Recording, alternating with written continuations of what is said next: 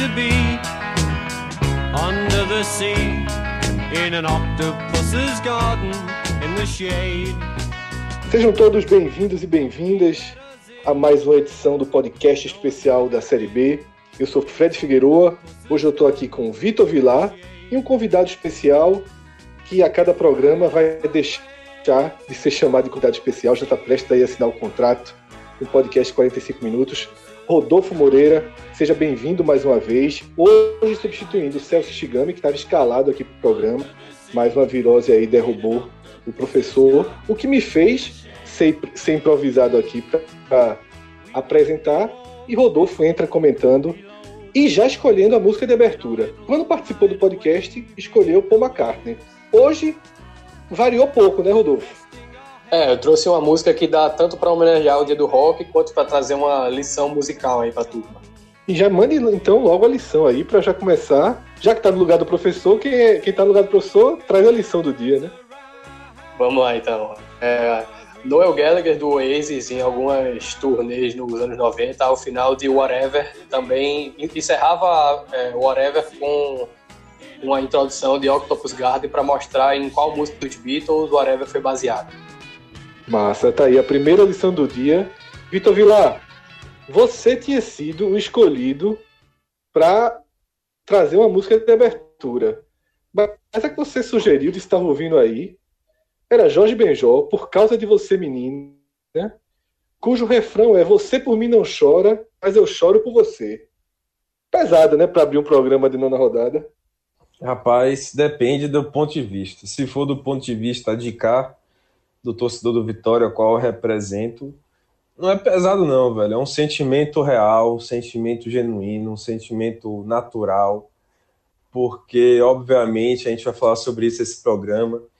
Mas assim, passou um mês, amigo, e a gente não viu nada, né? Nada de diferente, tudo igual. Vitória perdendo lá do Cuiabá. Então, assim, hoje eu tava, Fred, saí aqui para o aniversário de um amigo e tocou essa música Jorge Benjó. Aí no refrão ele fala assim,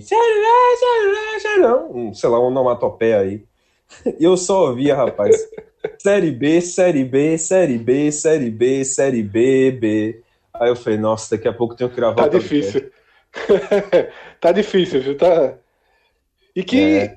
não comece a ser ouvida como uma canção de despedida, né? Porque situação do Vitória.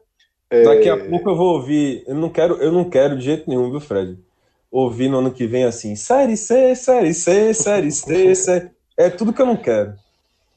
É verdade, é verdade. A gente vai se aprofundar, como o Vilar já trouxe, nessa situação do Vitória daqui a pouco, na segunda parte do programa, porque na abertura é, é quase que obrigatório iniciar esse podcast apresentando um cenário de equilíbrio da segunda divisão que a gente já recorreu ao nosso estatístico sempre de plantão, Tiago Minhoca, e ele foi direto e rápido, como de costume, na informação.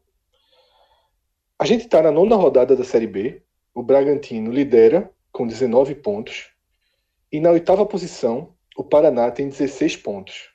Ou seja, a gente tem oito times achatados em um intervalo de apenas três pontos. E Minhoca pesquisou que desde que a Série B entrou nesse formato de disputa, ou seja, a gente vai até 2006, de 2006 para cá, nunca houve, nunca na história existia uma margem tão pequena entre o primeiro e o oitavo colocados na nona rodada. Tá? Existe aí uma, uma leitura, porque não é porque não foi na nona rodada que não significa que é, é, não existiam outras edições tão equilibradas. E Minhoca, ele trouxe logo de cara o exemplo seguinte. Em 2011, na décima rodada, aconteceu uma, um cenário muito parecido.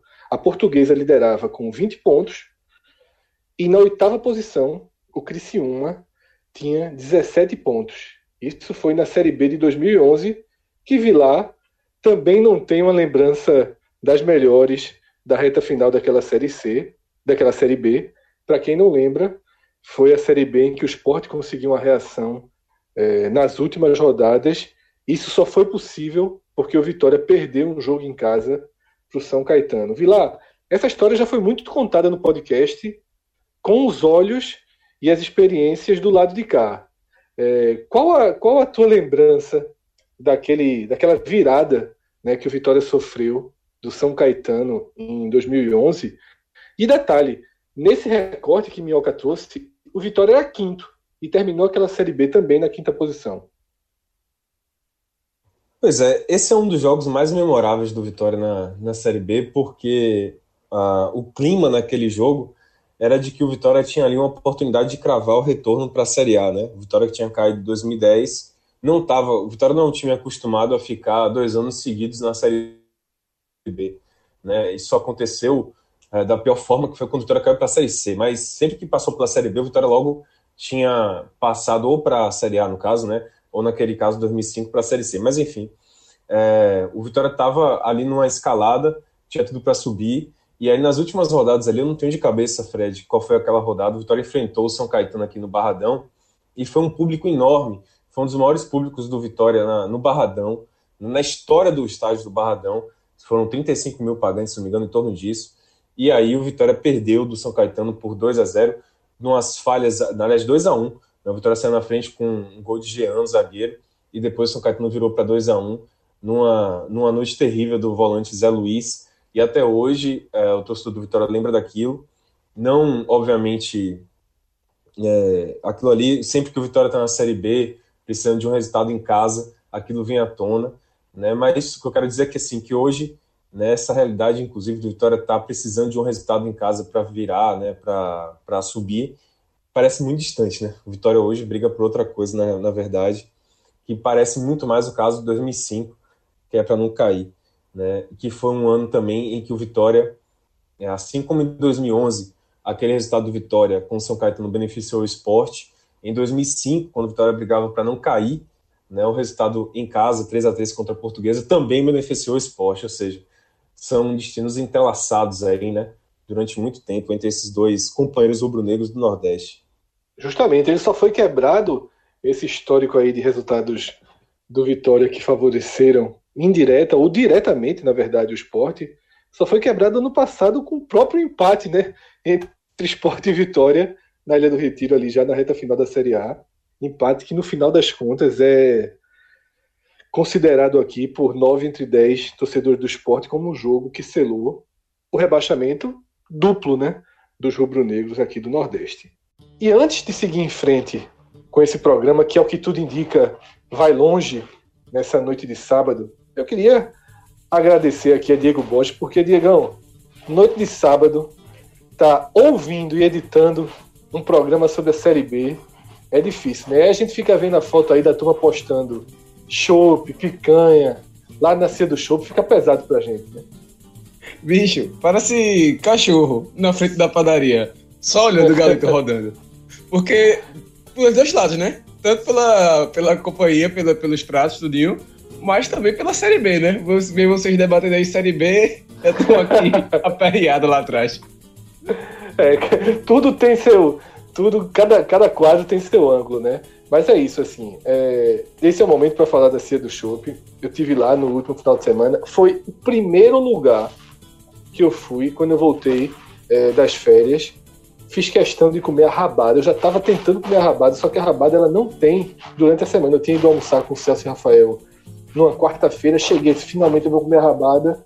Aí, pô, não tem, é um prato especial a partir das quintas-feiras, mas nem sempre tem nas quintas. Sábado é certeza.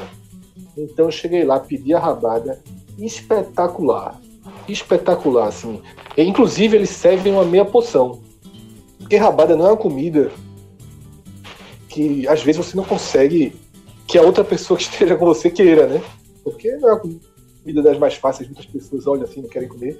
Mas quem gosta sabe do que eu estou falando. E a, e a rabada da Cia do Chup é espetacular. A gente costuma falar de picanha, de filé com queijo, sabe? Do pão de alho a gente já falou 100 vezes. Tem um bife de chorizo que é espetacular, que eu comi também. Eu pedi a rabada e depois o bife de chorizo, mas da rabada se fala muito pouco. Então hoje eu vou deixar essa dica aí, porque é uma comida que eu gosto. Rabada, chambaril, cozido. E assim, tem lugares no Recife que são famosos. Né? Todo mundo sabe, imagina um dos que eu estou falando. É, e a da Cedo Chopp é melhor. Eu digo sem medo de errar aqui que a da Cedo Chopp é espetacular. Então, é, para quem gostar, pode correr. O preço é muito acessível da rabada, estratégico. Ela é servida com certeza aos sábados e domingos. Então pode chegar lá. Hoje a gente está gravando no sábado, não pude ir na Cedo Chopp. Tive um dia aí com uma, uma certa correria, mas nesse domingo tem alguma chance de passar por lá. E se eu passar por lá, pode ter certeza, eu posso até postar foto no Twitter aí para provar que eu não que eu não tô aqui apenas fazendo a propaganda oca. A gente tem essa característica aqui no podcast que a gente experimenta, gosta e indica justamente aquilo que a gente mais gosta. Então é isso, a Cia do Chopp, vocês sabem, fica ali na Conselheira no coração de Boa Viagem. Então vamos lá, vamos seguir em frente aí com essa análise da nona rodada.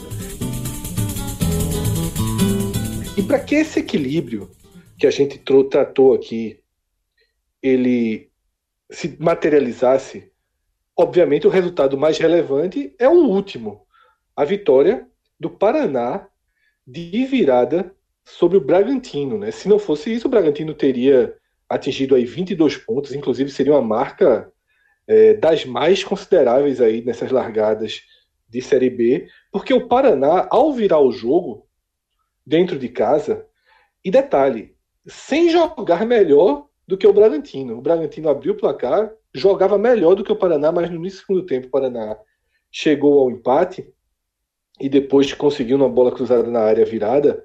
O Paraná, Minhoca também trouxe esse complemento. O Paraná é o oitavo colocado com mais pontos em toda a história na nona rodada, o que mostra um pouco de uma dilatação né, entre o bloco de cima e o bloco de baixo. Então, esse resultado ele é extremamente relevante, mas a gente também tem que considerar aí vitórias da Ponte Preta, vitórias do Atlético Goianiense, que são times em uma curva de crescimento bem, bem relevante.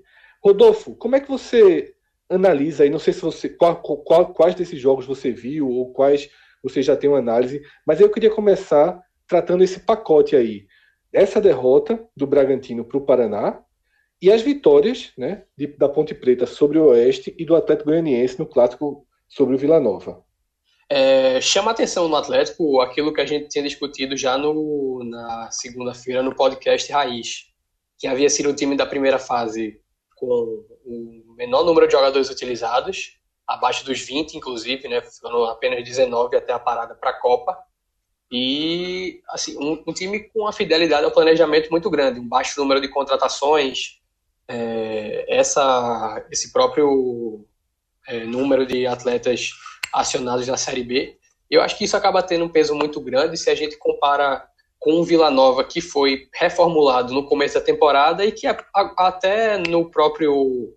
É, na parada para a Copa teve algumas aquisições aí no meio.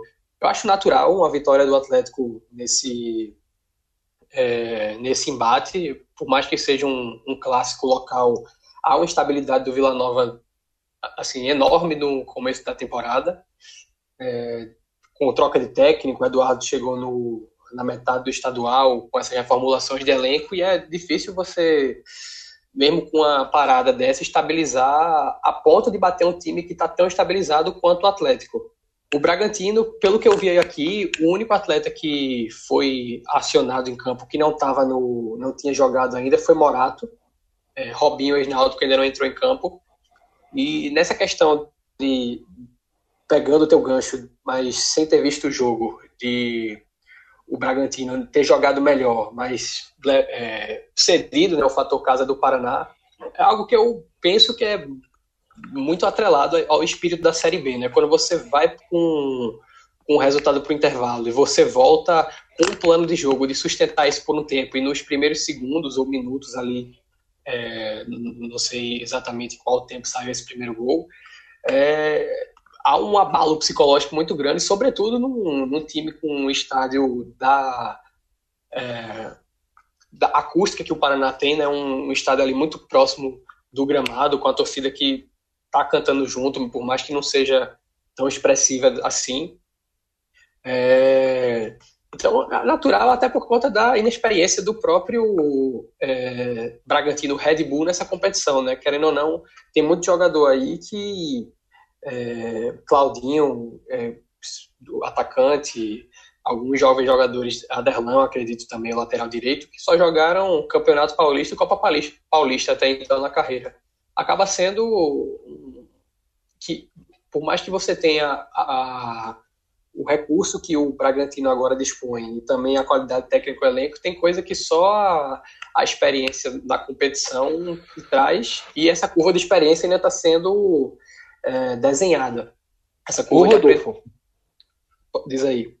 É, eu fiquei com a sensação, vendo o jogo do Bragantino, é, do time que mais se assemelha ao esporte nessa Série B.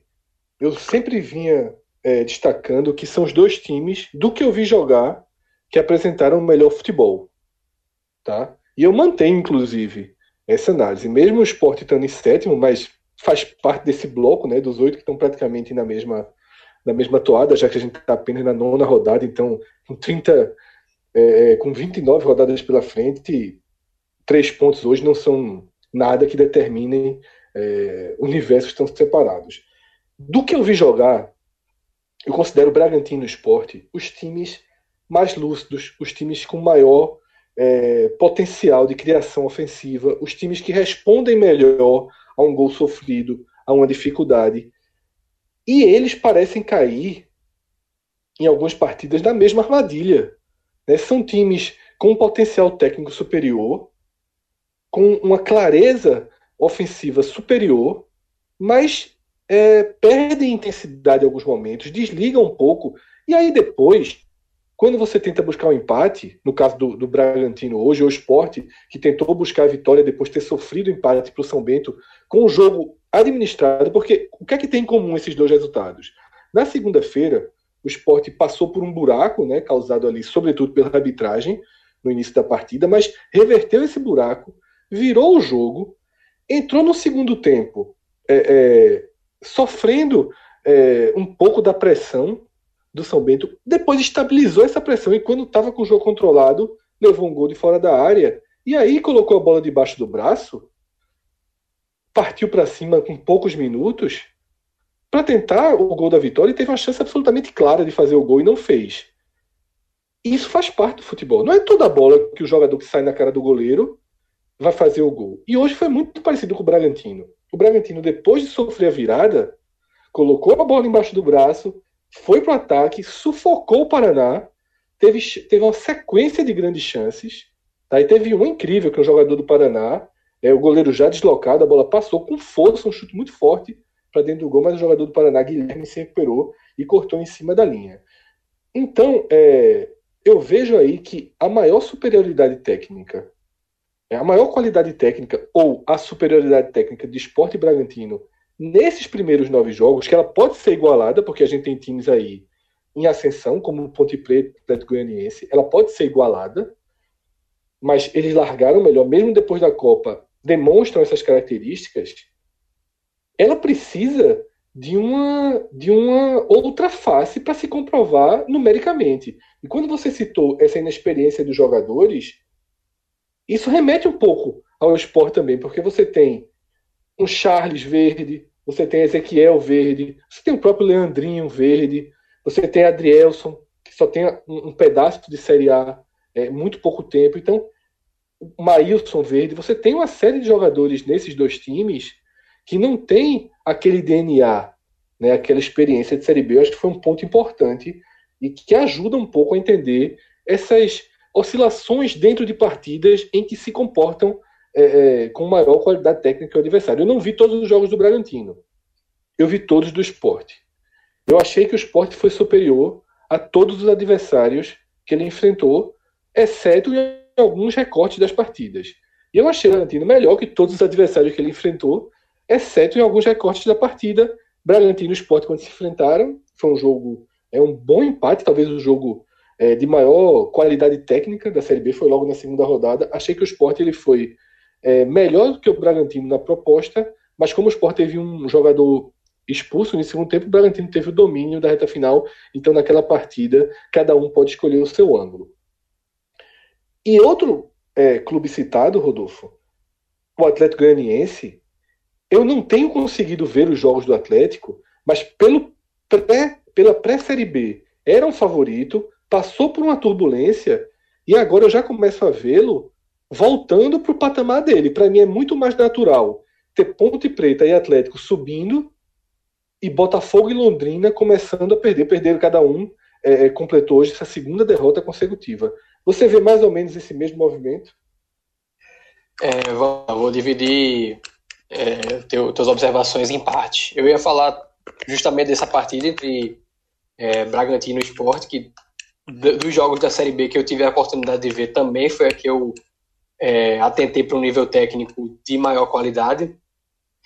E quando a gente fala dessa inexperiência, às vezes ela não quer nem só dizer o, é, o estar verde, como você falou, em relação à idade. Também está atrelado a, a um tempo de jogo que cada atleta tem.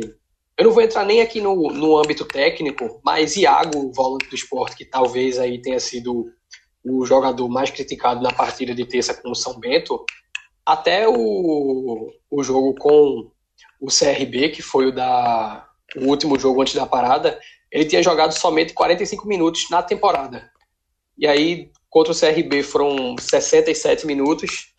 Então, é um tempo de jogo muito curto para você estar, tá, inclusive, uh, habituado à, à diferença que existe né, entre uma partida e um treinamento. E apesar da, do mantra é, treino é jogo, jogo é guerra, a gente sabe que muitas vezes não funciona assim. Principalmente no Brasil, que ainda existe um, uma lacuna muito grande nesse aspecto comportamental e, enfim, por, por alguns motivos. Mas acho que é algo que pesa e que devia ser maior ponderado quando a gente faz uma análise individual do atleta.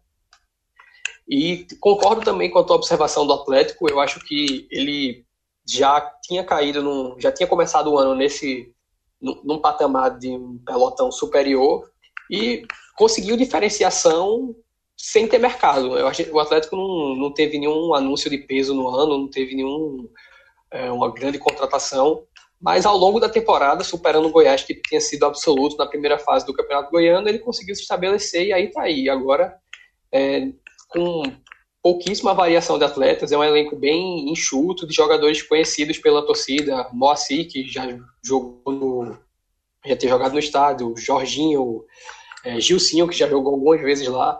Eu acho que isso tudo facilita, talvez não agregue tanto tecnicamente, mas facilita muito no, é, nessa questão que a gente fala de estar habituado à competição, né? Gilcinho, Moacir, o, o Jorginho são caras que entendem tanto o, o futebol do estado que o Atlético está, quanto o, o, é, a própria Série B. A competição que estão disputando, né?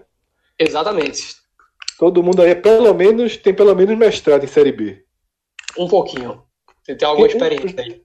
Tem alguns aqui que pode chamar até de doutor, mas mestrado todos eles têm. É, eu vi no Twitter, Rodolfo, que você fez uma análise é, sobre uma análise incomum para as vitórias de Criciúma e Ponte Preta, que foi a repetição do mesmo time utilizado na rodada pré-Copa América.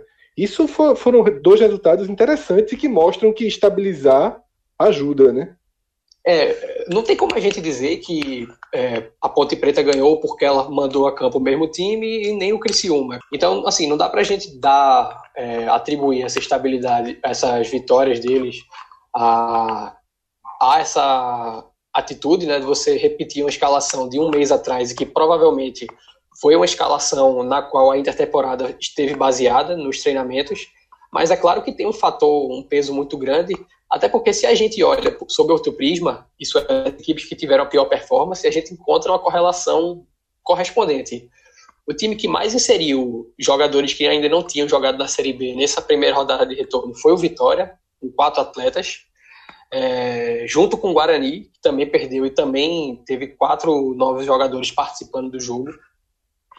É, Oeste com três e Londrina com três também perderam seus jogos.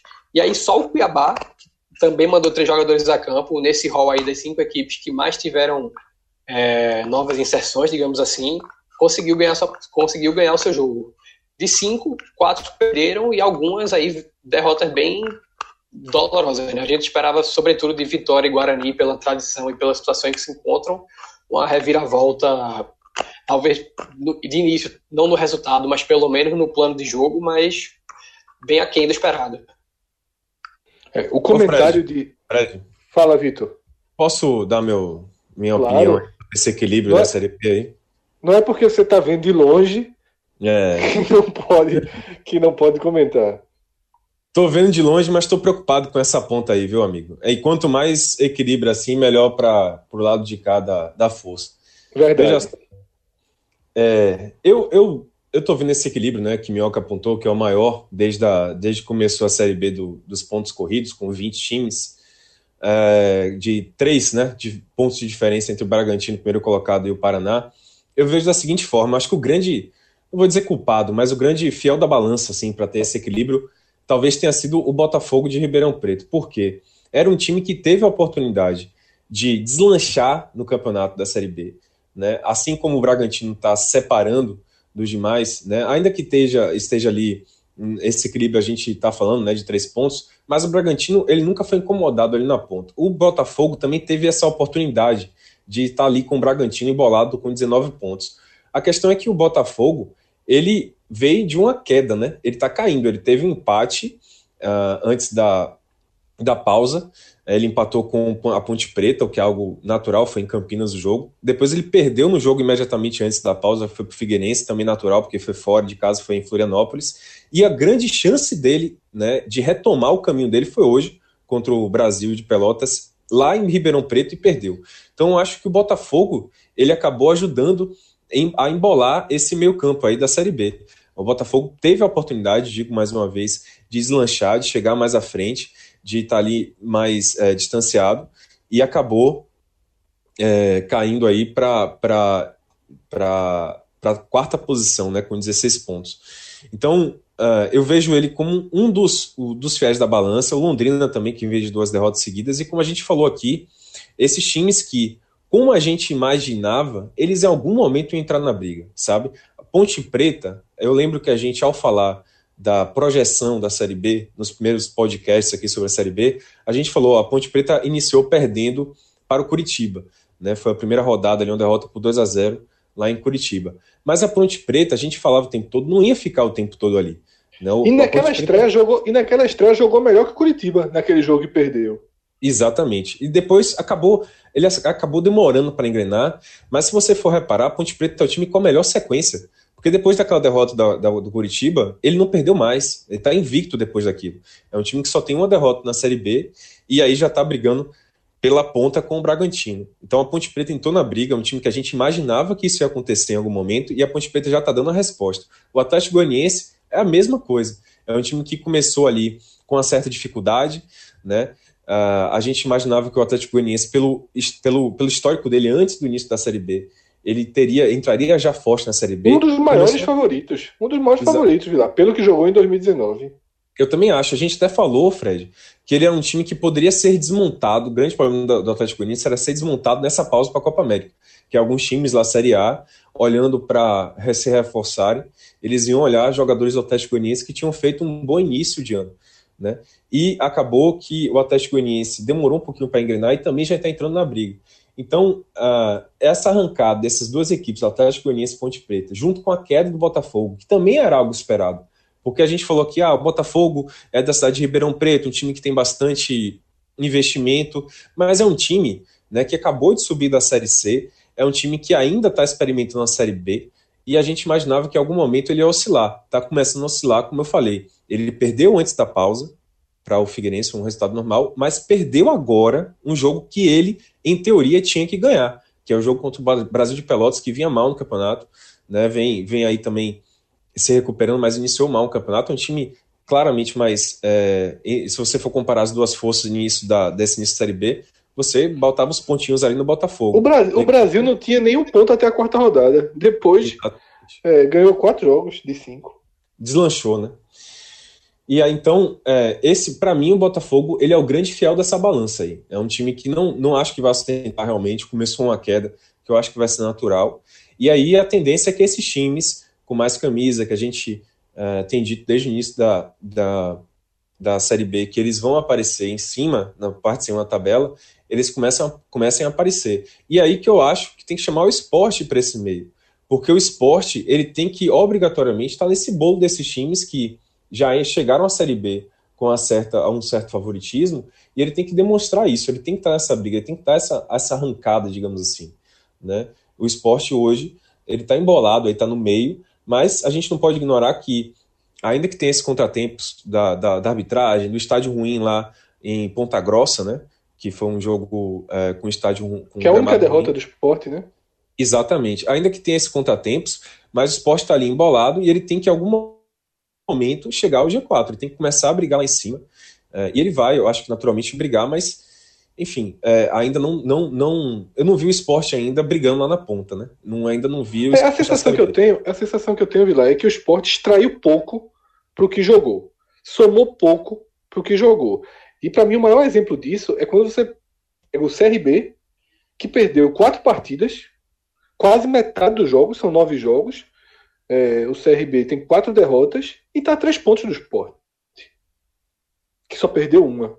Isso mostra o quanto alguns empates aí é, que o esporte acabou desperdiçando, pelo menos dois deles são relativamente graves, né? O do Oeste, na Ilha do Retiro, na estreia, e esse último contra São Bento, são pontos que fazem falta.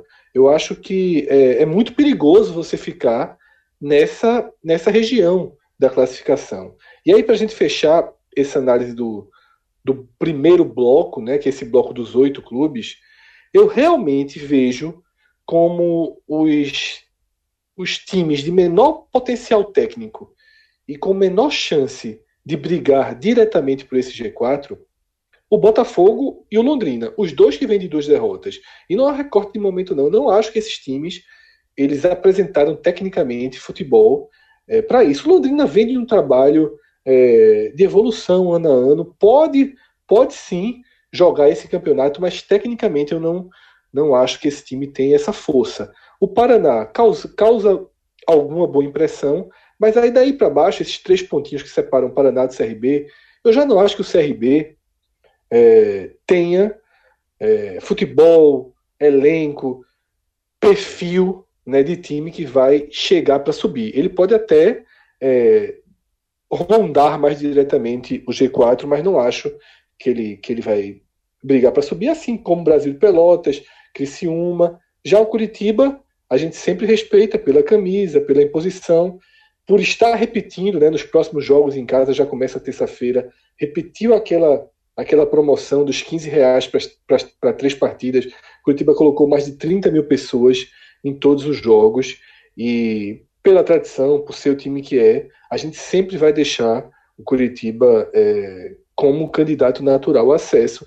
Eu continuo achando que esse, que esse grupo aí vai ser um grupo em torno de oito a nove times, como a gente até conversou, né, Rodolfo, no, no programa da última segunda-feira. É, pode mudar um ou outro time aí, mas eu não acho que, que tenha margem para grandes surpresas nessa Série B, não. Ou algum de vocês acha que CRB, que Brasil, o mesmo que Criciúma, Criciúma é, é, é pode até ter um meio asterisco aí, mas CRB, Brasil, tem o próprio Cuiabá, que algumas pessoas jogaram algum confete, tem chance de ter uma curva ascendente aí de, de se falar em acesso. É, dos que você citou aí, para a gente fazer um fechamento desse bloco, eu acho que o Coritiba é um time que está aí muito mais pelo nome, como você falou, do que o futebol propriamente dito. Até porque existe uma dependência. Joga mal, joga mal. E existe uma dependência do trabalho ofensivo de Rodrigão muito grande. Até algumas rodadas atrás, todos os gols do Coritiba na Série B haviam sido dele. E o Figueirense, eu acho que carece ainda de. Não sei se vai ter margem para isso, porque tem salário atrasado, então acho difícil que cheguem muitas contratações, mas eu gosto muito do trabalho de Emerson Maria. Acho que ele já conseguiu um título de Série B com o Joinville, que tinha um bom time titular, Anselmo, volante, Edgar Júnior, Jael e Marcelo Costa. Tinha um, um, um, um outro nome tarimbado, mas no geral era um elenco bem enxuto. E foi campeão de uma Série B com o Vasco com Douglas, Kleber Gladiador e vários nomes que para uma Série B tinham um nível técnico bem, bem interessante. E ele no Figueirense, apesar do, da Chapecoense o Havaí estarem na Série A, conseguiu o título estadual, que foi para a é, própria ambição que o Figueirense tem com esse elenco.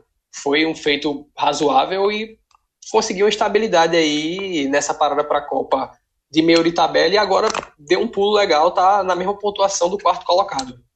Eu incluiria o Figueirense com a maior força por conta do técnico. E confesso que não consigo ver nenhum dos times da de trás desse grupo chegando. Acho que o CRB também tem tudo para é, ficar ali entre o meio da tabela e a parte inferior. Tem muito jogador estreando. É, o declarado intento da direção de trazer ainda pelo menos três jogadores, eu não acho que vai dar tempo desse time da liga. Gosto muito de Chamusca e acho que sem ele, talvez o CRB tivesse inclusive com aspirações de, somente de sobrevivência. Mas infelizmente não, não vejo o feito que o CSA concretizou no passado se repetindo. E a gente fala tanto dos times que estão com uma derrota só, né, o caso do, do esporte, por exemplo, só tem uma derrota, o Paraná só tem uma derrota, o Ponte Preta só tem uma derrota, mas o Figueirense também só tem uma derrota, é um time que é, agora mesmo ganhou de 4 a 0 do América Mineiro, só tem uma derrota o Figueirense, e é justamente para o Bragantino, que todo mundo considera o time mais forte, né? E segurou esse resultado, detalhe, esses foram dois, foram dois jogos consecutivos. O Sport empatou com o Bragantino fora, nesse jogo que todo mundo elogia e trata como o melhor jogo da Série B, tecnicamente. E o Figueirense enfrentou na sequência os dois. Veio para a Ilha do Retiro, montou uma, uma, uma retranca extremamente competente. O Sport teve pouquíssimas chances de gol. O Figueirense também teve poucas. É, e o jogo foi 0 a 0 Um 0 a 0 justo. Um 0 a 0 em que a defesa do Figueirense fez por merecer levar o ponto.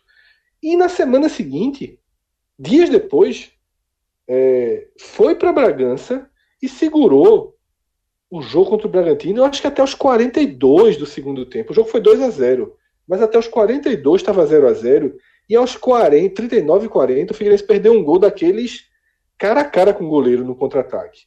Ou seja, é, a única derrota que o Figueirense tem, ela se desenhou depois dos 42 do segundo tempo, o que comprova é, é, essa análise feita aí por Rodolfo de que o trabalho de Emerson Maria é um trabalho sólido, né? E ele já deu aí as razões. Tem Acho um equilíbrio, tem, tem, um equilíbrio aí muito grande para a gente só fechar essa pauta Figueirense, que é que se a gente olha a tabela agora, o Figueirense está com o dobro de gols marcados em relação aos sofridos. São, um, tem um saldo de, de cinco gols, tendo marcado 10 e sofrido 5. Mas isso até até o começo do dia, né, antes do jogo, era bem equilibrado porque 10 desses gols foram desses 10 gols, na verdade, quatro foram em cima do América no jogo de hoje. Então tava uma, uma incógnita muito grande como esse time ia voltar.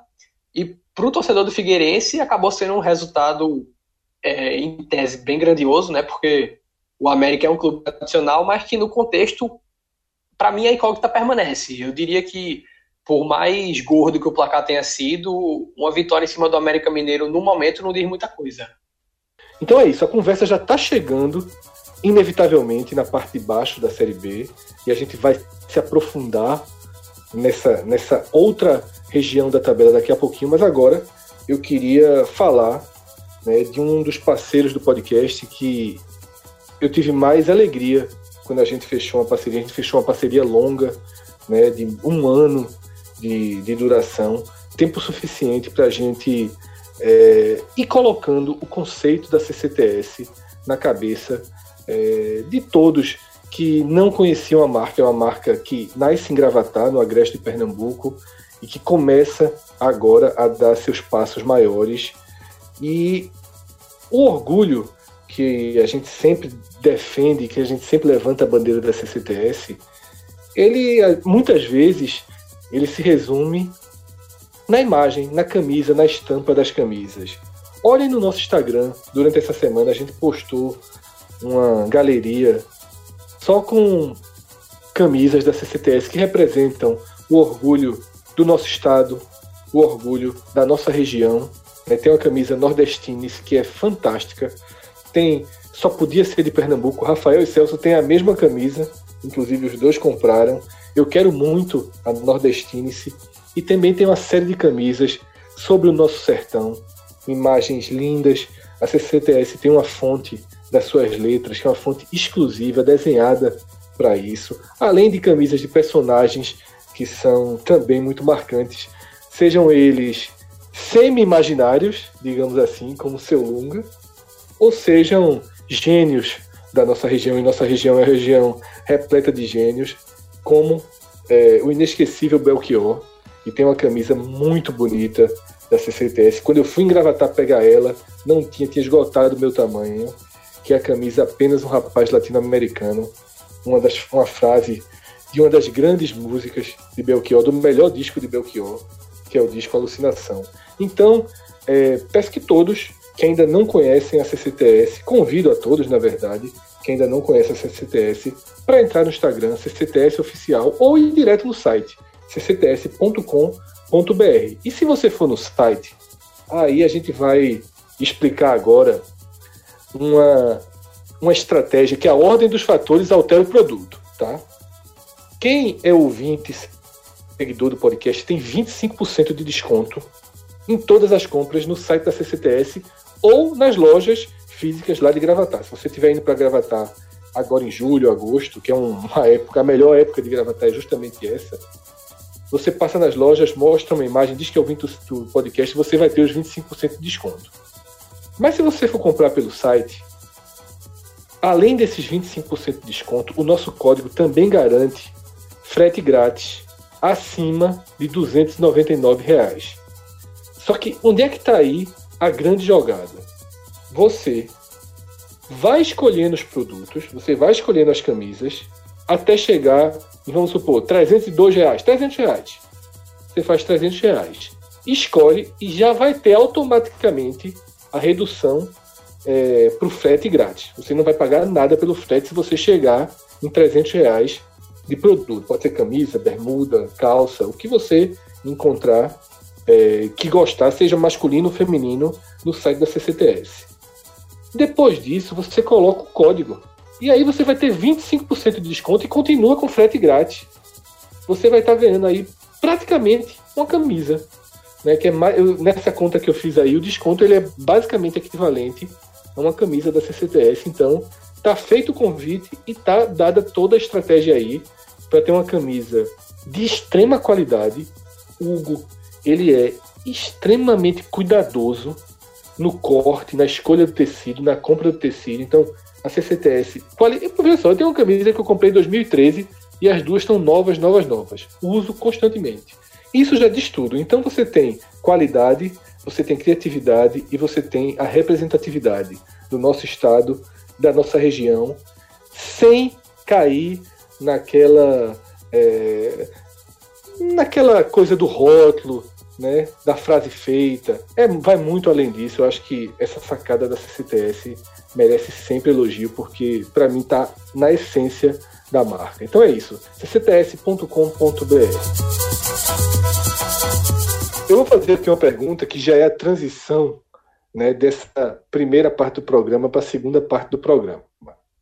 A pergunta é a seguinte: é, logo, logo no, na abertura, a gente citou a expectativa que o Vitória construiu pelo mês de trabalho e foi duramente golpeada com a derrota para o Cuiabá em casa.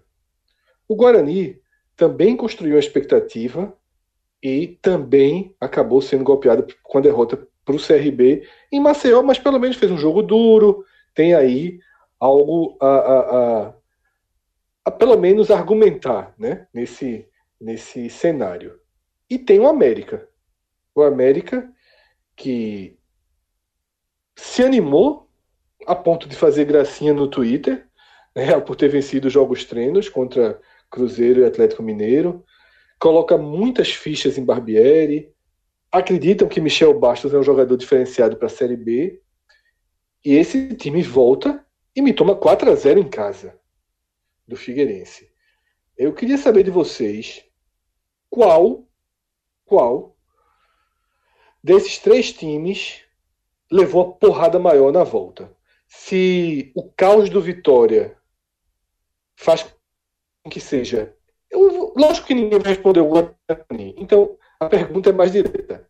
A situação de caos do Vitória, de desânimo e de menos esperança do que o América, voltar perdendo, é um golpe mais duro do que voltar tomando 4 a 0 Vitor Vilar. Eu acho que o golpe do América foi maior. Por ser um, uma goleada de 4 a 0 por ter tido bons resultados no, na intertemporada, dado uma animada, por ter investido. Né? O América Mineiro tem um time com jogadores mais conhecidos mesmo, né? mais conhecidos mesmo do que o Vitória. O Vitória hoje é um time que, se você olhar o papel, você não fala assim, ah, é um time que realmente pode reagir na Série B. É um time que ainda não apresenta grandes peças, não tem, não fez grandes reforços na intertemporada, não teve grandes reforços. É, o América, como você falou, tem Michel, Michel Bastos é um jogador que está em decadência nítida na, na, carreira, mas é um jogador que tem lastro, né? Que, que jogou Copa do Mundo, jogou Seleção Brasileira. Então, assim, é, eu, eu acredito sinceramente que a porrada do América foi maior. 4 a 0 em casa, meu amigo, é complicado.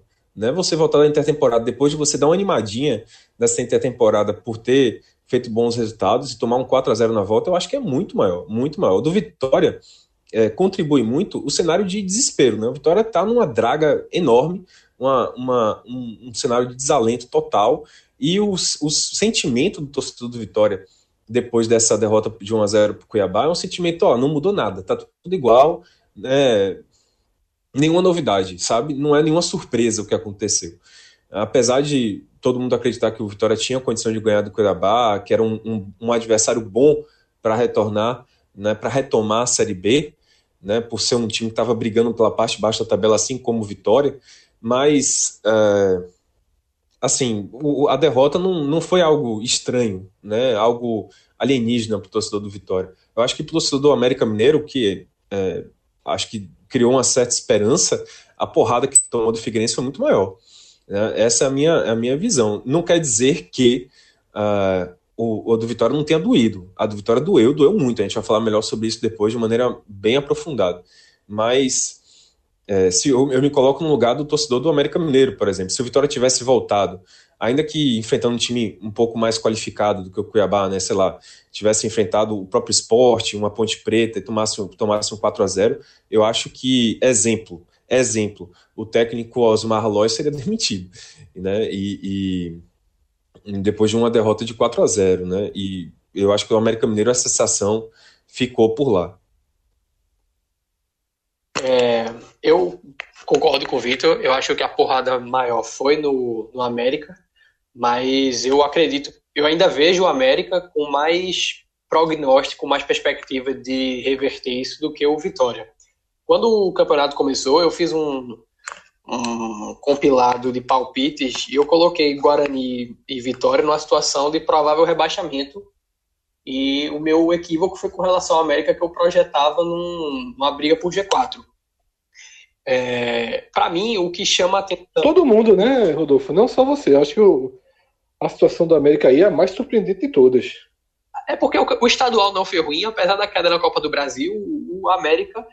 É, e aí eu vou entrar num, num, terreno bem escorregadio. Ele não tem elenco para estar tá aí. O, o ataque do América com Felipe Azevedo, Pelusso, Marcelo Toscano, Neto Berola são assim nomes com histórico até artilheiro dentro da Série B. Toscano subiu, Felipe Azevedo subiu, eu acredito que Jonathan Belusso tenha quase subido com Londrina no ano desse. E o, time também tem outros nomes, Paulão na zaga, que é um cara que sempre jogou Série A, é, Michel Bastos com o lastro, como o Vitor falou, de Copa do Mundo. Agora, é, foi o que a gente estava falando no, no debate de segunda-feira do podcast, que a, o perfil do elenco do América ele mudou muito com a ruptura Givanildo, um cara de 70 anos com uma carreira pautada em outros valores do que a de Barbieri, que tem 37. É, as contratações da era de Givanildo, elas tinham uma média de idade superior a 30 anos e as de Barbieri têm uma média inferior a 24. É um choque muito grande e eu acho que pode ser um, um indício de onde essa, esse desencontro entre a perspectiva e a realidade tenha se iniciado. E para mim é, é, algo que em parte se assemelha ao Vitória, porque também é algo que eu falei naquele primeiro programa que eu fui. É, para mim, Osmar Lois é um cara altamente alinhado com a cultura histórica do Vitória, mas totalmente desalinhado com o momento. Um cara que cujo maior lastro na carreira são os trabalhos de divisões de base e que não vai ter o respaldo para utilizar esse, esse, esses atletas da, nas camadas do Vitória. Tanto que a escalação que voltou agora, é, do que eu me lembro de cabeça aqui, não tinha nenhum nome é, das categorias juvenis do Vitória. É, Martin Rodrigues no gol, Baraca, Felipe G2, Anselmo Ramon, Chiquinho, Neto Baiano saindo do banco. Então, há um, para mim, um total desalinhamento entre o que o Vitória quer, que é evitar uma tragédia, e o que se espera de Osmar Loz, que é um desenvolvimento, uma lapidação de talento e um próprio é, uma mudança de patamar dele na carreira. Pilar, chegou a hora. Vamos nessa. Esse Vitória, assim, é, eu vou dizer o que eu o que eu escrevi após ver a partida da terça-feira é, e que talvez, pelo menos na minha visão, seja o mais preocupante de tudo. O Vitória traz estatísticas dessa temporada absurdas e você vai detalhar daqui a pouco, né? número de vitórias é inacreditável, né? A sequência aí que você vai trazer em números o que a gente a olho nu já já tem visto. Mas o que por isso que eu fiz a pergunta, porque era muito óbvio que a resposta seria o América. Eu também responderia o América na pergunta que eu fiz. Mas é porque o América trabalha com esperança. E o Vitória, nesse momento, o Vitória parece só trabalhar com desolação, assim. É um time que volta depois é, de um mês, o segundo mês praticamente que o Vitória fica sem jogar no ano, volta cabisbaixo, perde um jogo, e assim, você perde o jogo, você olha para os lados e diz: o que, é que vai mudar na próxima partida contra o Criciúma? O que, é que de onde é que esse Vitória pode tirar a chama para pelo menos conseguir os 44, 43, 45 pontos da permanência. Que eu acho que falar em Série A agora é, é, é absolutamente ficção. O Vitória precisa de ficar, precisa zerar, precisa acabar 2019 logo, mas acabar 2019 sem o dano do rebaixamento. Eu queria que tu trouxesse aí a visão geral e se já pudesse tentar responder de onde tirar grãos aí de esperança é, também seria bem interessante. Bom, vamos lá. É, esse Vitória que estreou contra o Cuiabá, eu chamei aqui informalmente de Vitória 2019.3, porque é a terceira versão do Vitória em menos de seis meses, né? Em, na verdade, seis meses. É, o Vitória vai completar seis meses de temporada oficialmente no dia 15 agora de julho. Estreou lá no dia 15 de janeiro, agora dia 15 de julho. São seis meses de temporada é, fechadinho. Então, o Vitória está indo para sua terceira versão nesses seis meses. Eu chamo terceira versão porque, como você lembrou aí, Fred, o Vitória estreou na temporada lá com chamusca, é, uma formação inteira, né? Um presidente, Ricardo Davi, chamusca técnico, até diretor de futebol era diferente, um elenco diferente, um elenco que é, tinha figuras como Ed Carlos, como é, Léo Ceará no ataque, como Eric, né? Jogadores, alguns jogadores sobraram em 2018. E aí o Vitória, depois de um fracasso retumbante no primeiro semestre, no Campeonato Baiano, na Copa do Brasil, na Copa do Nordeste, ele foi para uma segunda versão após um mês que teve de folga praticamente por conta da eliminação da Copa do Nordeste, por conta da eliminação precoce na Copa do Brasil no Campeonato Baiano. Como você falou, foi quase um mês para treinar. Uh, enquanto, inclusive, se trocava a diretoria do Vitória, trocava a presidência, foi eleito novo presidente, Paulo Carneiro e ali teve aquela temporada, aquela intertemporada, né, precoce, uma intertemporada que o Vitória certamente não queria ter, mas ela veio e seria um momento para o Vitória se reconstruir, para se reforçar, para achar uma nova cara. É, e aí voltou, no caso iniciou a Série B com a mesma cara, né, um time que uh, não tinha, não se encontrava, um time que tinha falhas individuais claríssimas. É, e aí o Vitória mais uma vez teve a oportunidade de se refazer, de se remontar, de se recriar, que foi essa intertemporada durante a pausa da Copa América, essa sim já planejada, né? Essa todo mundo sabia que ia ter. E o Vitória voltou agora contra o Cuiabá com a mesma, a mesma cara, a me, exatamente a mesma cara que a gente viu desde o início do ano. O que é que aconteceu contra o Cuiabá? Só passando rapidamente aqui, já que isso também é um telecast do Vitória, né? Sobre o jogo do Vitória. O Vitória teve a bola, a posse de bola, o Cuiabá foi um time que entregou a bola para o Vitória, né, um time que não, não fez questão de ter a bola, não fez questão de ter o domínio do jogo. O Vitória teve um volume de jogo que inicialmente, ali, durante 15 minutos, ele é, surpreendeu até o próprio torcedor, né? O Vitória tocando a bola, tendo movimentação, bons passes, chegando ao ataque, amarelando a defesa inteira do Cuiabá. né, com jogadas individuais, né, faltas duras da defesa do Cuiabá, amarelando a defesa. Então, ali durante 15 minutos, o Vitória é, parecia que, pô, aí sim, agora o Vitória, essa intertemporada fez a diferença. Só que aí repetiu-se um cenário que o torcedor está acostumado, né? Não é só de 2019, não, é de 2018, 2017, que é a falha da defesa, as falhas individuais da defesa. Né? O, o Anderson Conceição, o zagueiro lá do Cuiabá, subiu sozinho na área do Vitória, é, numa cobrança de escanteio, e aí é, o Cuiabá fez 1 a 0 E outra, outro perfil que se conhece muito bem do Vitória, não, não é de hoje, é desde 2018, o Vitória não teve força para reagir não teve força em nenhum aspecto. Não tinha banco para poder causar um impacto no segundo tempo, para poder fazer uma substituição e incendiar o jogo. Não teve também organização tática para reagir. Parecia, em determinados momentos, que não tinha acontecido um mês de, de, de intertemporada, sabe? O Vitória tentou soluções como, por exemplo, colocar Neto Baiano e Anselmo Ramon, a dupla de centroavantes no ataque, e a bola não chegava nesses caras sabe? Uma, é uma reação natural você tentar partir para o ataque, colocar mais atacantes, só que o Vitória perdeu qualquer chance de acionar esses atacantes porque não tinha uma jogada, não tinha uma estratégia de como chegar essas bolas até o atacantes, de como sufocar o adversário. O segundo tempo, por exemplo, o Cuiabá não foi incomodado.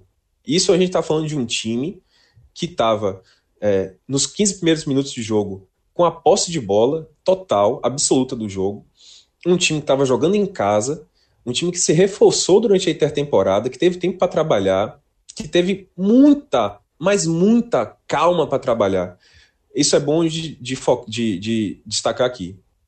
O Vitória, apesar da situação em que se encontrava, né, de ter ido para intertemporada como lanterna da Série B, o Vitória fez 30 dias praticamente, foram 28, mas de maneira mais exata, de treinos fechados na Toca do Leão o Vitória não abriu um treino sequer para a imprensa, por exemplo.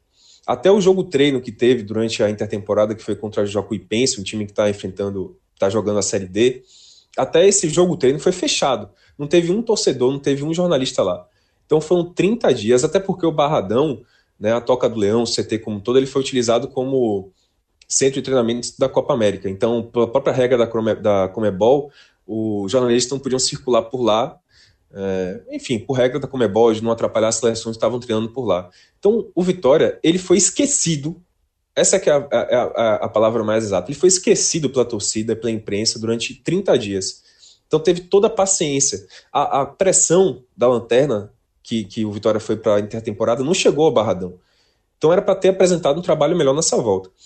O trabalho da intertemporada, em termos de reforços, ele ficou aquém do esperado como o Rodolfo é, chegou a, a, citar, foram três reforços, né, o goleiro Martim Rodrigues, que é uruguaio, o volante Baraca, o lateral esquerdo Chiquinho. Os três estrearam contra o Cuiabá. E aí eu já acho que houve uma certa pressa do técnico Osmar Loz, não sei se ele foi pressionado pela diretoria para promover a estreia desses jogadores, mas eu acho que essa estreia desses três caras. Do goleiro, não, porque o goleiro ele chegou no início da intertemporada, teve o tempo todo para treinar, tudo bem. Mas Chiquinho ele chegou na penúltima semana da intertemporada, não teve tempo para se preparar para esse retorno, para jogar uma Série B. Né, que ele veio, por exemplo, ele, Chiquinho, lateral esquerdo, ele veio da segunda divisão da China. A gente sabe que lá o trabalho de preparação física, por exemplo, fica muito aquém daqui do Brasil. E ele já estreou como titular do lateral esquerda. Não fez nenhuma má partida, fez uma partida razoável. Mas eu achei uma, uma estreia um tanto temerária. O Baraka, por exemplo, foi outro cara que veio da Arábia Saudita, também não tem um preparo físico ideal, não tem um trabalho ideal, e ele mesmo se queixou, pô, não estou preparado ainda, depois da, da, da estreia, ele deu entrevista falando, ah, cheguei há pouco tempo, não estou entrosado ainda e tal, justificou. Então, assim, é, como o Rodolfo também destacou, Osmar Loss é um técnico que parece Parece não, ele está muito pressionado, porque é um técnico que chegou a cinco jogos uh, como nome do presidente, né, houve a troca no comando técnico do Vitória, justamente porque Cláudio Tencati, que foi o técnico que começou a Série B, ele tinha sido, tinha sido trazido pelo anterior, pelo presidente anterior, Ricardo Davi. E aí, de todas as trocas que Paulo Carneiro fez na, no futebol do Vitória, ele mandou vários jogadores embora. Mandou Vitor Ramos embora, mandou Léo Ceará embora, mandou Ed Carlos embora, mandou Fabrício embora. A gente já falou aqui a lista de dispensa do Vitória em outros podcasts. Faltava só a peça do técnico. E a, o técnico foi trocado, foi o nome de Paulo Carneiro, que era Osmar Lois. E ele me parece um técnico, né? Cinco jogos, ele empatou o primeiro contra o Atlético Goianiense e perdeu os quatro seguintes. Isso contando já com o do Cuiabá. Para esse jogo do Cuiabá, ele me parecia pressionado a utilizar a força máxima, de qualquer maneira com que, que essa força máxima viesse. Não importa com que, que, de que maneira essa força máxima viesse. Então ele jogou o Chiquinho, que é o reforço trazido para a lateral esquerda, jogou o Baraca, e o time sentiu essa falta de entrosamento. Muito claro, muito claro. Outra, outra coisa que, que eu senti também, é, alguns jogadores, eles responderam bem à intertemporada, em termos físicos. Por exemplo, Felipe G2, que talvez tenha sido o principal reforço do Vitória né, para essa Série B, um jogador que já fez boas partidas pela Série B no ano passado pelo Goiás, ele chegou muito acima do peso, era nítido, claro. Inclusive, isso foi externado pelo presidente no áudio, no famoso áudio de que ele estava fora de forma. Felipe G2. Ele melhorou muito a condição física dele nessa intertemporada, é, mas outros jogadores não responderam. Rui, por exemplo, que é uma, uma peça importante do meio campo do Vitória, ele fez uma partida horrível contra o Cuiabá, horrível, ainda claramente fora de forma, pesado, lento, muito aquém do Rui, que começou a temporada 2019, ainda com o Marcelo Chamusca, por exemplo, que era o salvaguarda técnica do, do time do Vitória. Uh, Anselmo Ramon também mal fisicamente.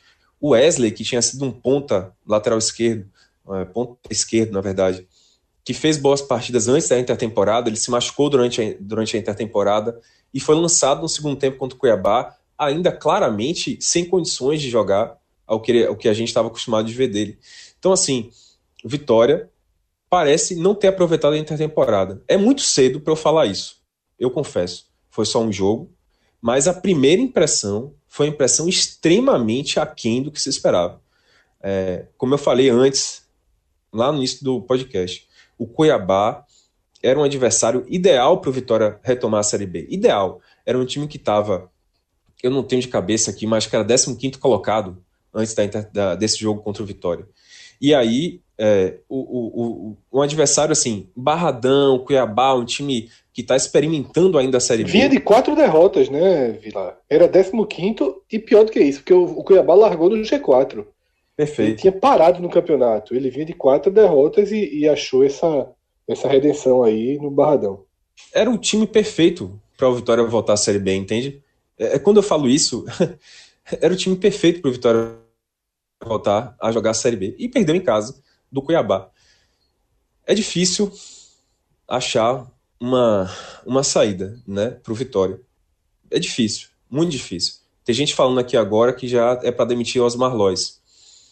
Eu não concordo com essa afirmação, por exemplo, porque o Vitória, eu acho que o grande problema dele esse ano inteiro é, as, são as trocas constantes, né, de tudo, de presidente, de técnico, de jogadores.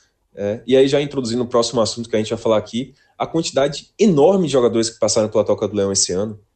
Enorme. É, é, então, assim, o Vitória precisa de um pouquinho de estabilidade.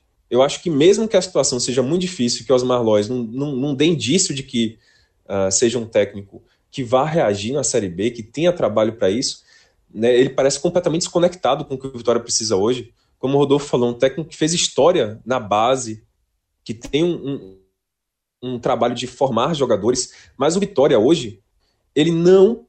O, a prioridade do Vitória não é formar jogador, não é revelar jogador, é sair dessa situação. E ele, o próprio Rosmar Lois, não tem dado indícios de que o trabalho dele é para utilizar as bases do, a, a categoria de base do Vitória. Realmente, de fato, o Vitória não usou nenhum jogador formado na sua base durante contra o Cuiabá. Nenhum. Nenhum, nenhum, nenhum, nenhum mesmo. Então, é, o, o, o que o, o Vitória precisa hoje é de um técnico um pouquinho mais cascudo. Mais cascudo, do que um técnico formador, né? um técnico sem experiência como Osmar Lois. É, só que, enfim, é Osmar Lois então, que está aí. E eu acho uma, que o temos, momento... uma, tem, temos uma opinião aí oficial de que o melhor seria demissão. Não, aí que tá. Ainda que ele seja o cara perfeito, Fred, né? o Vitória precisa de um pouquinho de estabilidade. Você sabe, você vê o nível de desespero do Vitória. Eu acho que a É escolha exatamente, de... a, mi- é exatamente a minha visão, Vilar. Essa sua visão é exatamente a minha. Ou dá um pouco de estabilidade e eu não, não tenho o que fazer. Não pode ficar mudando tudo a cada jogo. É, o, o problema é esse. Eu acho que a escolha do cara lá no início, Fred, quando trocou o Claudio Tencati, eu acho que a escolha de Osmar Loz não foi a melhor, sabe? Eu acho que ele não é o cara que o Vitória precisa hoje. Mas, diante da situação desastrosa que o Vitória se encontra, a, a prioridade tem que ser a estabilidade, sabe? A prioridade tem que ser a estabilidade. Então, vamos ver o que acontece. É, é, mas assim, enfim, já introduzindo no próximo tema, é um time que já usou muitos jogadores esse ano e que essa sequência aí de derrotas que o Vitória tá, quatro derrotas seguidas, não é novidade, né? Rodolfo, se fosse no voleibol, eu diria que Vitor Vilar levantou a bola mais perfeita do mundo para você cortar.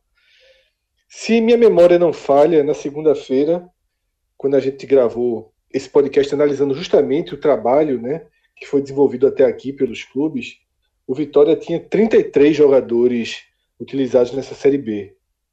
Na sua conta, você já trouxe aqui, foram mais quatro no último jogo Já chegou em 37. que é um número completamente acima de quem usou muito esse ano, seja na A, seja na B, né? É, bem discrepante. Dá pra gente, de, de fato, dá pra cortar bem forte aí em alguns aspectos.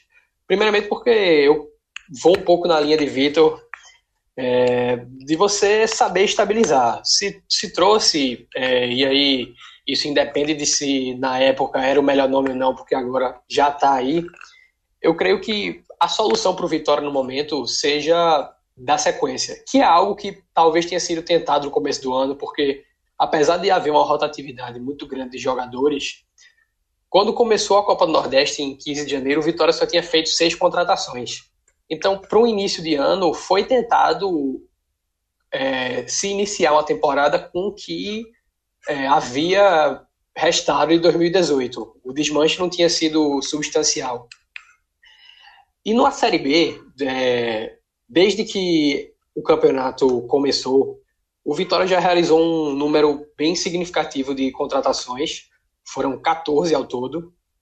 E aí, por exemplo, se a gente olha fazer um recorte só de volantes, o Vitória já trouxe quatro nesse tempo: Maciel, Romisson, Baraca e agora confirmou Lucas Cândido. Eu acho que é desnecessário e se você olha daqui para frente, não tem mais sentido trazer ninguém. Claro, se o mercado te coloca em situação de trazer um cara que pode ser é, representar uma mudança de paradigma e trazer uma, um diferencial técnico, tudo bem, mas é difícil que esse jogador apareça nas condições que o Vitória tem hoje para bancar. E para mim chegou a hora de estabilizar. Não adianta você ficar inserindo jogadores. É, isso compromete a própria coesão que o Vitória precisa adquirir. E eu vejo uma situação assim muito similar entre o Náutico de 2017 é, e esse atual Vitória. É, aquele Náutico, eu acho que nessa rodada da Série B, ele só tinha dois pontos. Salvo engano, o Náutico só venceu uma partida naquela Série B na 11ª ou 12ª rodada. Então ele era lanterna, com dois empates em nove jogos. Bem, é, bem abaixo não, porque o Vitória não está tão distante disso, mas abaixo desse Vitória. E para mim o grande pecado do Náutico foi ter passado o campeonato inteiro até a trigésima rodada com os jogadores estreando, tentando desesperadamente num processo de tentativa e erro ganhar uma sobrevida que não ocorreu. O Náutico acabou rebaixado na lanterna. E se a gente faz um paralelo com o esporte de 2013, que tinha sido rebaixado um ano antes, em 2012, o Vitória, o esporte que subiu naquele ano no jogo contra o Boa Esporte, jogou em Varginha com cinco jogadores em campo que haviam sido rebaixados no time do ano anterior. É, lembro que Felipe Azevedo estava, Richelli estava em campo, é, Toby eu acho que estava no time titular, mas eu, eu tenho de cabeça nesse número que tinham cinco jogadores é, remanescentes de 2012 no jogo do acesso do esporte de 2013. E isso é verdade. Se Toby estava no elenco, ele era titular, porque tinha por contrato. Não podia botar Toby no banco, não. É, concursado, concursado. Fez concurso público para no esporte. Com, com o respaldo de Ivanildo Oliveira, Toby chegou. E de, Mag, e de Magrão, né, que é o melhor amigo dele. Mas eu acho é, isso é verdade tanto na Série B quanto na Série A. Vai de encontro ao que a gente comentou na segunda-feira também, do Havaí que está aí oscilando entre a primeira e a segunda divisão. E possivelmente o que dá ao Havaí uma, uma resposta tão imediata é a estabilidade que ele dá ao seu elenco na primeira divisão, mesmo sem os resultados desejados. Em 2015, o Havaí foi rebaixado trocando de treinador somente uma vez. É, se a gente pega, por exemplo, o Náutico de 2013, que foi desastroso, teve sete técnicos no ano. Em 2017, o Havaí caiu sem nenhuma troca no comando técnico. Eu acho que o Vitória deve ir por aí. Se você, ok, se você decide que não vai manter o Lois, a hora é agora de você avaliar, ok, não, não deu certo, e você trazer um cara que fique aí a, até o final da competição, sobretudo porque, claro que o, o, a, a, meta do Vitória agora tem que ser é, concentrar todos os esforços em escapar, mas para um cenário no qual o rebaixamento ocorra, o Vitória tem que estar tá, é, preparado para voltar imediatamente, para não acontecer o que está acontecendo agora com o Náutico e Santa Cruz, que estão aí patinando na Série C pelo segundo ano, nunca aconteceu com Fortaleza, que passou sete anos. E eu puxei aqui agora, enquanto estava comentando essa questão do Náutico em 2017, na nona rodada de, é, da Série B 2017, do time titular que o Náutico mandou a campo numa derrota contra o Goiás, somente um jogador ficou no plantel de 2018, que foi Gilmar atacante, jogou só um jogo na temporada passada. Os outros 10 não permaneceram. E talvez isso explique porque existe tanta dificuldade para essas equipes, principalmente do Nordeste, quando ocorre um cenário de rebaixamento, conseguiriam um retorno, um regresso rápido. Não há é, um planejamento é, do momento em que você percebe que talvez a queda aconteça para ver uma recuperação imediata. Você compromete as temporadas é, que estão por vir numa tentativa uh, descompensada de salvar, salvar naquele momento. Se acontecer, você talvez consiga pagar a conta, mas se não acontecer, você compromete o clube por uns bons anos. É o que está acontecendo com o Náutico, é o que está acontecendo com o Santa Cruz. O esporte está começando a passar por isso agora. Se conseguir é, bater e voltar, talvez escape, mas é, é um cenário que eu vejo tendo bem repetitivo aqui. E são coisas que valem para o Vitória agora na Série B, valem para a CSA na Série A. Se cair para o CSA, principalmente, não é uma tragédia. Para o Vitória seria um, um, golpe bem considerável, porque ninguém ninguém diria dois tragédia, anos. Tragédia, tragédia, tragédia, tragédia, tragédia imensa. Mas você não pode é, comprometer. É, é mais importante para o Vitória entender essa possibilidade de estar tá jogando uma Série C e não fazer dessa temporada uma tentativa tão desesperada de permanecer na Série B que comprometa a possibilidade do Vitória poder voltar já no ano que vem. Talvez por isso pra... tenha, tenha jogado uma Série D, porque não, não, houve esse raciocínio. É claro que ninguém quer jogar uma Série C, todo mundo quer escapar, todo mundo quer subir assim que cai, mas você não pode fazer as coisas de uma maneira que você inviabilize os próximos anos se você não atingir o seu objetivo. Vilar, eu vou te passar é, a palavra e vou juntar a análise de Rodolfo com a estatística de Tiago Minhoca. Tá? Uma estatística muito dura, muito dura. Em toda a história da Série B disputada nesse formato, que tem início em 2006, eu sempre repito isso, 12 times já tiveram a pontuação do Vitória ou abaixo disso depois de nove rodadas. Dos 12 times, 10 caíram. Só dois times escaparam. O Vila Nova, de 2010, tinha quatro pontos, igual o Vitória, conseguiu escapar. E o ABC de 2013 é, tinha três pontos apenas e conseguiu escapar. Há um ponto em comum duríssimo.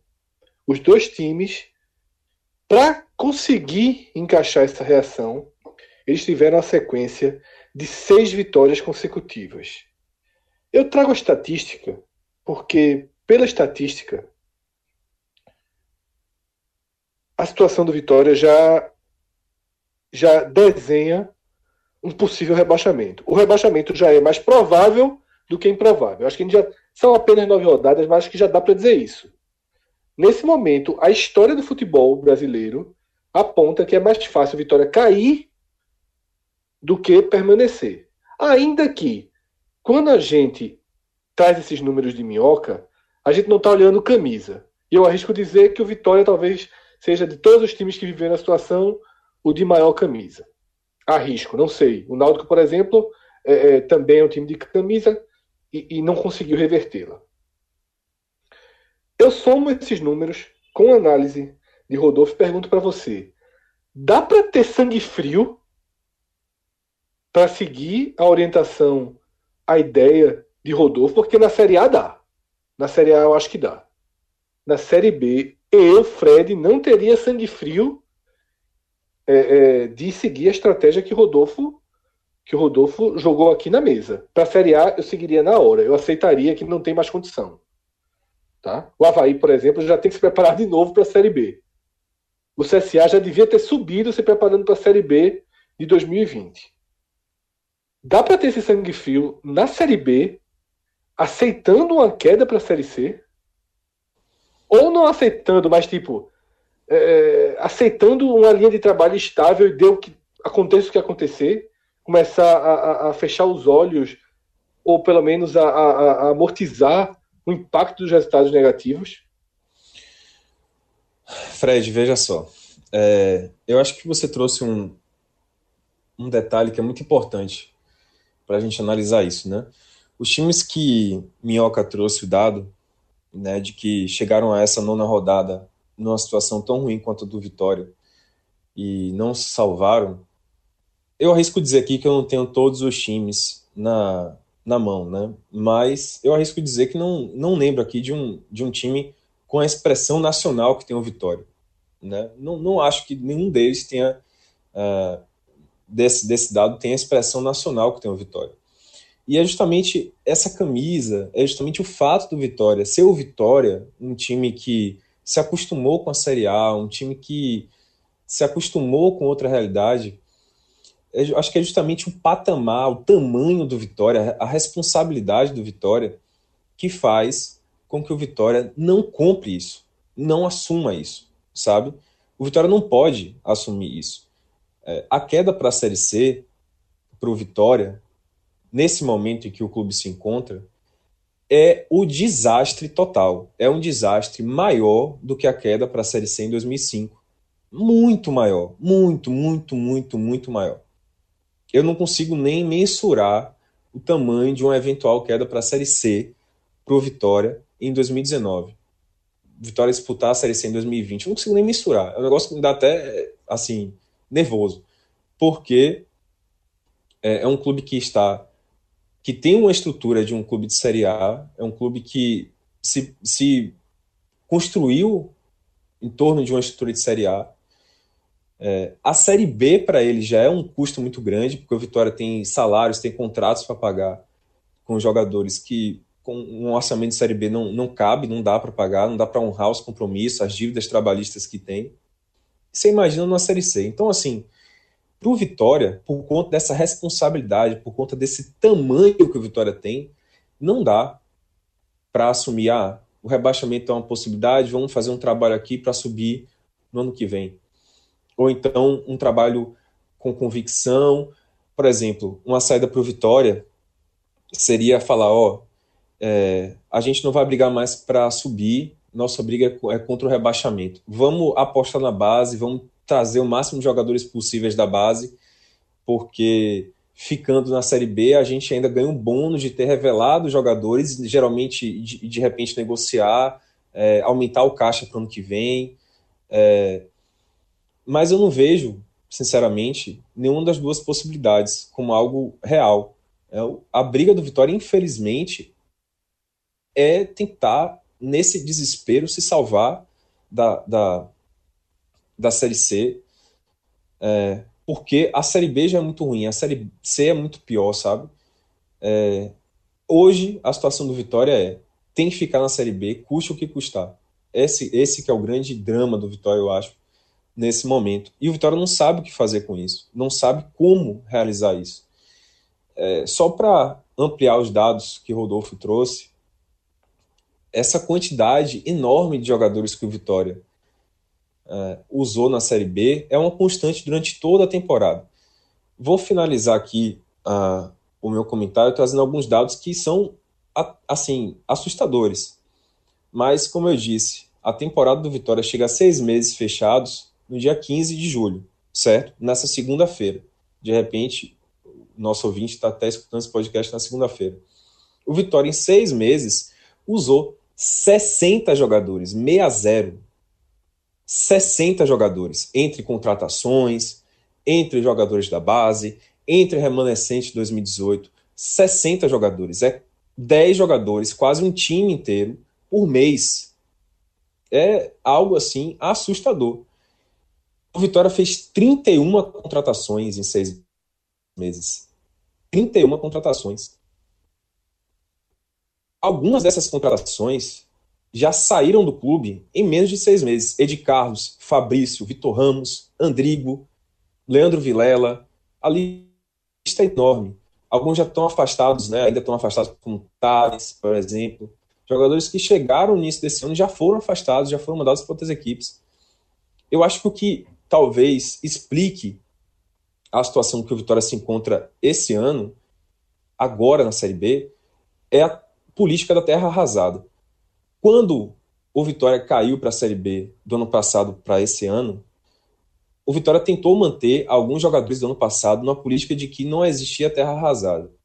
No meio do caminho, o Vitória percebeu que a situação era muito feia e tentou contratar né, com o antigo presidente de maneira meio que desesperada para fortalecer a equipe, ter uma reação na, na, no Campeonato Baiano, na Copa do Brasil, por exemplo, na Copa do Nordeste. Não deu certo.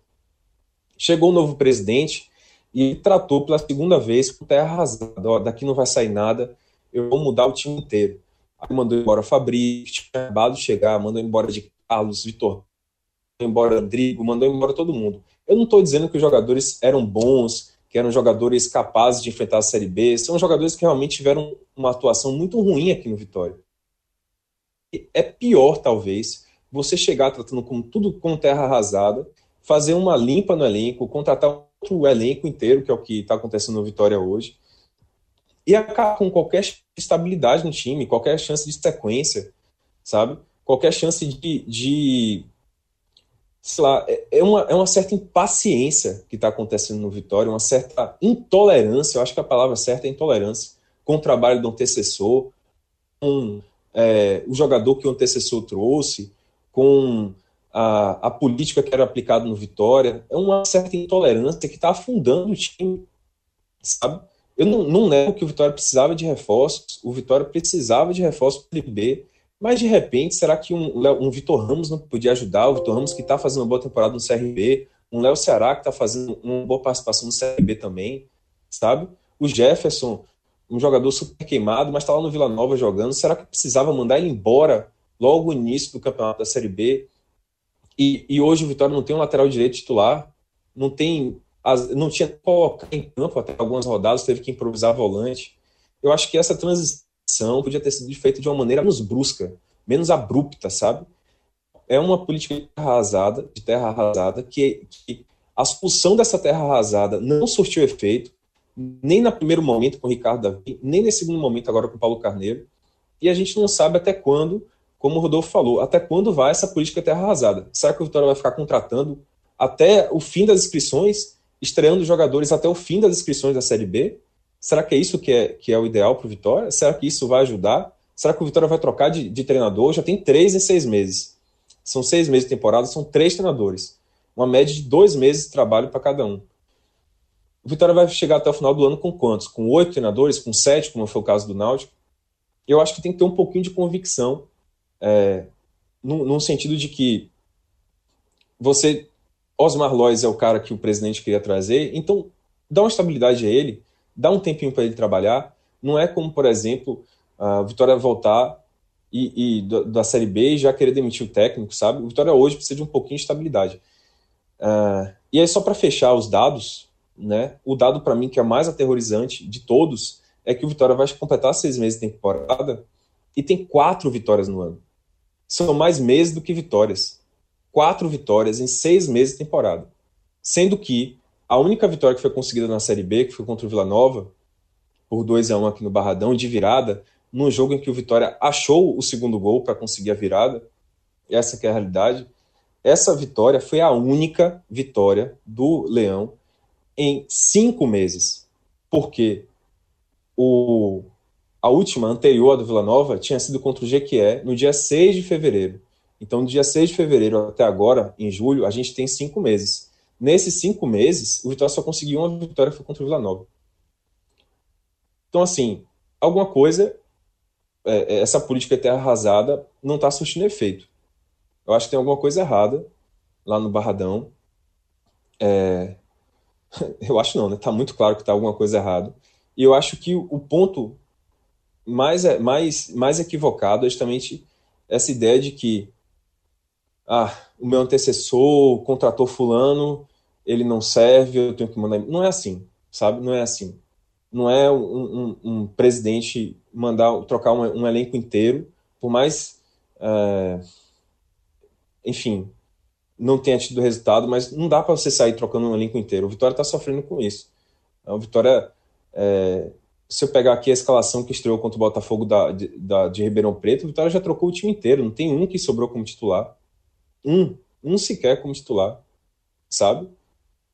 Não sei. Eu acho que ainda falta, no meio dessa análise toda da diretoria, do que fazer para salvar a vitória, falta um pouquinho também de paciência, sabe? Com quem está lá, de respeito com os jogadores, falta um pouquinho de insistência mesmo. É, ainda que o trabalho não seja bom, mas tentar enxergar os pontos bons que existem, né? Chegar, para finalizar, eu acho que é isso. Não é tipo, ah, o trabalho tá ruim, o Vitória tá uma porcaria, vamos trocar tudo, vamos mudar tudo. Não, peraí, o que é que tem de bom aqui? Vamos tentar fazer alguma coisa em cima disso. Mas parece que não é essa a política do Rubro Negro atualmente.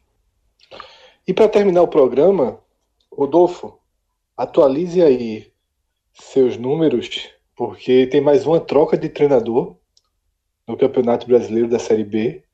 Eduardo Batista não resistiu a derrota para o Atlético Goianiense e é mais um técnico que perde depois de um mês de trabalho e é demitido, o que é absolutamente injustificável.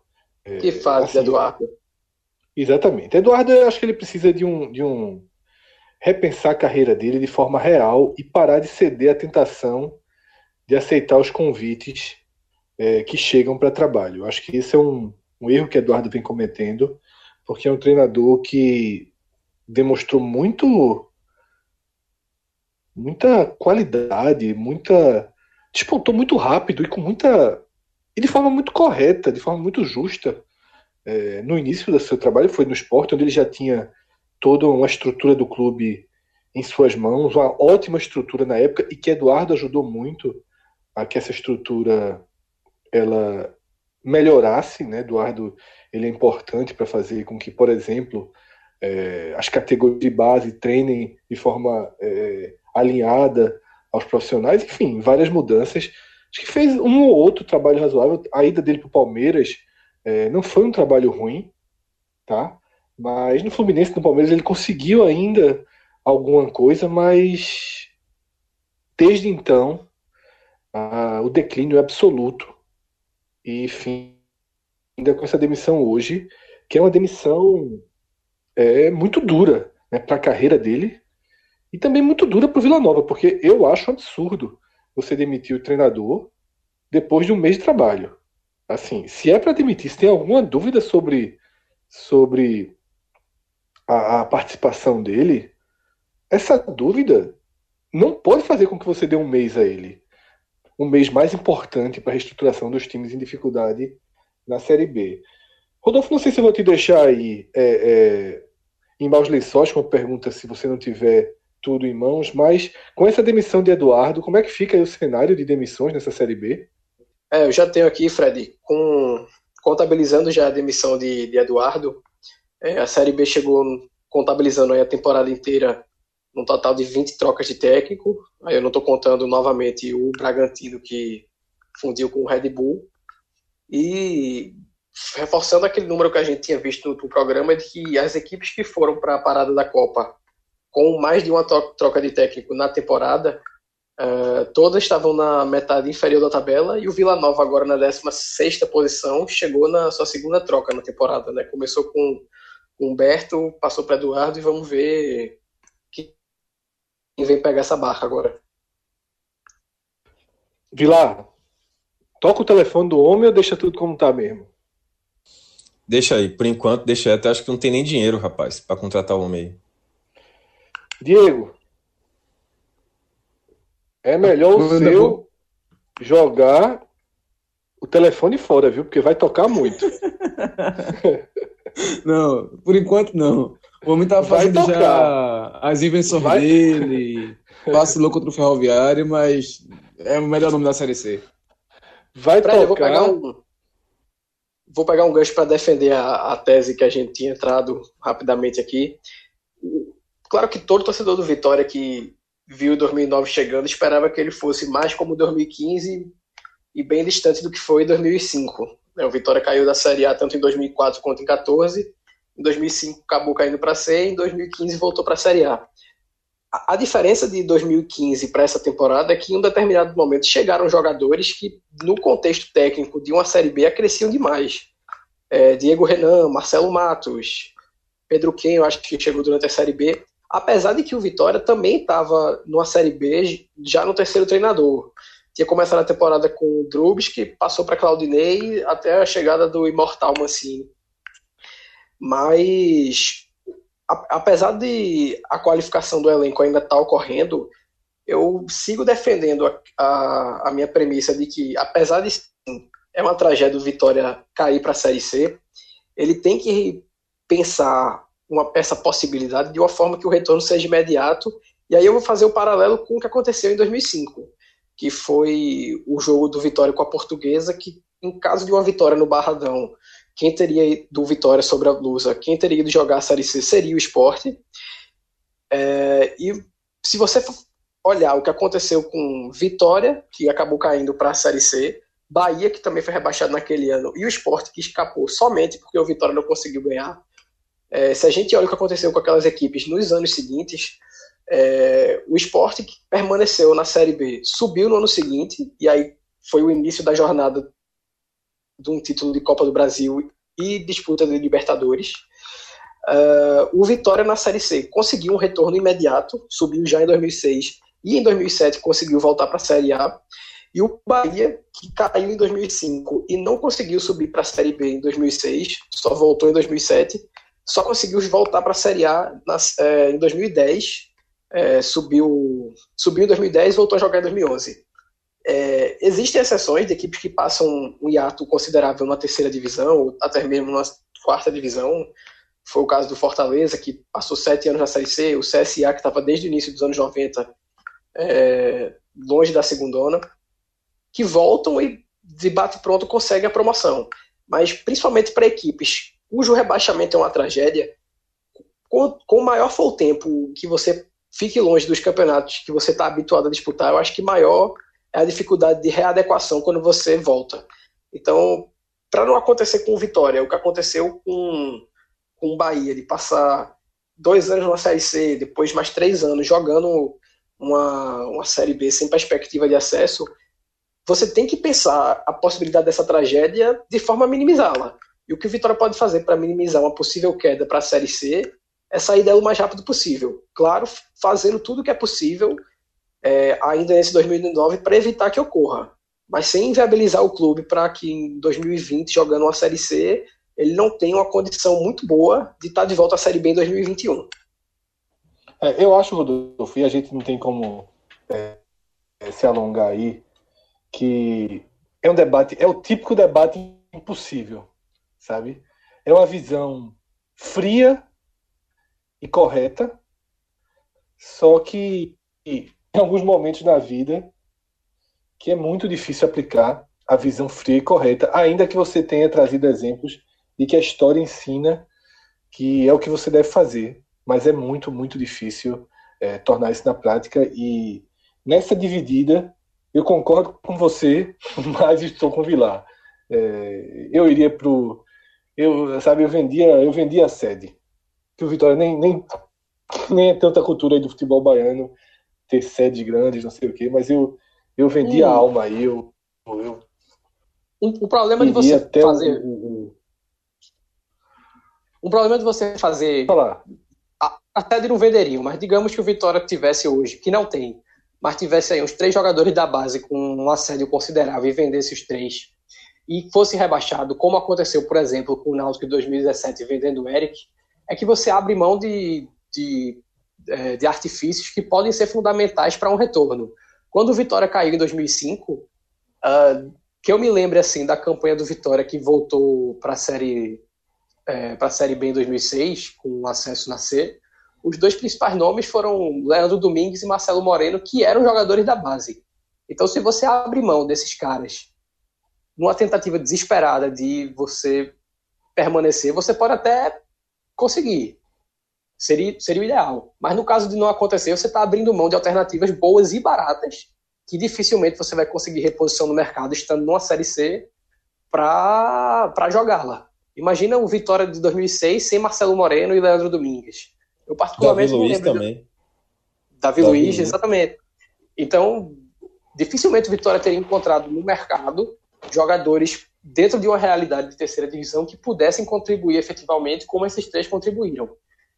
Eu, eu vou na linha mais fria. Eu, eu acho que já passou da época de você jogar tudo pro alto dessa maneira, até porque o Vitória já jogou tudo pro alto. É exatamente por ter jogado tudo pro alto que o Vitória está nessa situação. É, tem que ser racional numa tentativa de fugir dessa degola e, infelizmente, se ocorrer, aceitar a tragédia tentando minimizá-la. Rodolfo, eu vou falar como o Cássio fala. Eu concordo, eu, eu concordo, mas discordo. E você, se Cássio concorda discordando, eu tô dessa forma aí. Eu, eu acho que eu tô aí no, no lado de, de dar murro né, em ponta de prego. Não sei se é exatamente esse, essa expressão mas de você bater a cabeça aí até, até ela explodir, porque é, é muito difícil, é muito difícil mesmo. Eu, eu iria para Paulo Carneirice aí, eu iria para responsabilidade para não. Porque eu não sei, eu não sei, sabe, nos dias de hoje, o que significa para Vitória, que para piorar tudo isso que a gente está discutindo, é, tem um adversário, tem um rival mudando de patamar. Isso é um, um outro assunto, mas aí é, já recebi aqui, já levei um esporro aqui pelo WhatsApp, o programa já tem mais de uma hora e 30 minutos e a gente vai deixar o prolongamento desse debate para depois. Vilar, até o próximo sábado, né, a gente se reencontra justamente no fim da rodada número 10.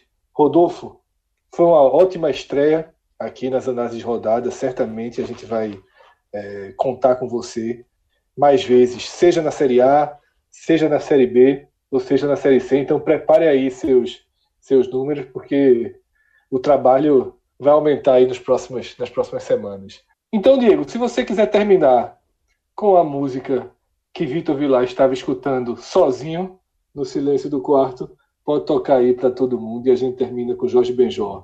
Abraço a todos, até a próxima rodada da Série B e, claro, toda a programação aí do podcast para vocês escutarem durante a semana. Vai ter podcast raiz, vai ter análise da rodada da Série A, análise da rodada da Série C e, claro, na quarta-feira, como sempre, pegar menor. A gente se encontra, valeu, até a próxima. Como disse Elcio Chigami, tchau, tchau. Menina, menina, que não sabe quem eu sou Menina que não conhece o meu amor. Pois você passa e não me olha, mas eu olho pra você. Você não me diz nada, mas eu digo pra você. Você por mim não chora, mas eu choro por você. Você por mim não chora, mas eu choro por você.